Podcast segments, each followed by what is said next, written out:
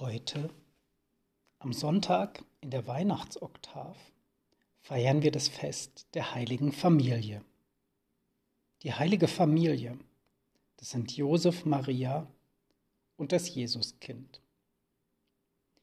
Die erste Lesung, die aus der Genesis, zeigt den erfüllten Kinderwunsch von Abraham und Sarah. Eine Hoffnung, die Hoffnung auf Kinder hatte sich erfüllt. Und das Lukasevangelium von heute zeigt, wie Jesus erstmalig von seinen Eltern in den Tempel gebracht wird.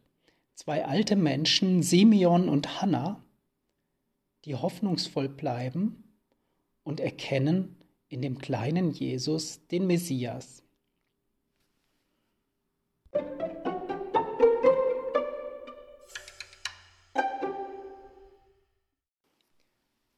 Und so schön und harmonisch doch oft die Familie, die heilige Familie dargestellt wird, so sehr wissen wir doch auch, dass Familie eine Zumutung sein kann.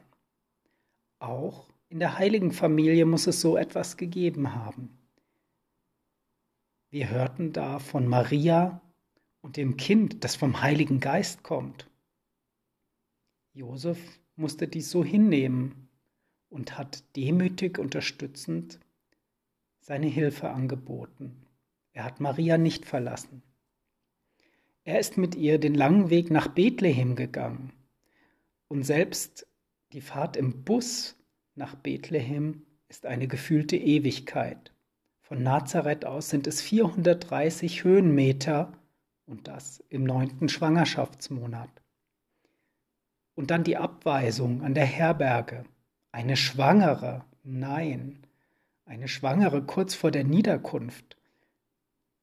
Die anderen Gäste würden gestört. Was sollen die anderen Leute denn denken? Geht weiter. Und als wäre damit nicht genug, dann auch noch die Flucht nach Ägypten, um das Kind vor Herodes zu retten. Denn am nächsten Tag feiern wir das Fest der unschuldigen Kinder. Denn Kinder Kinder sind unsere Zukunft.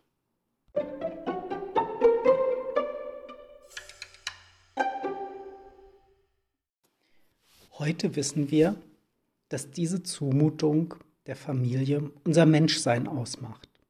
Als Kinder Gottes wissen wir um die bedingungslose Liebe Gottes.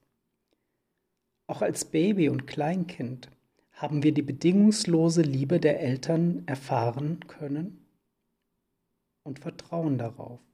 Dieses Urvertrauen ermöglicht Geborgenheit und Beziehungsfähigkeit.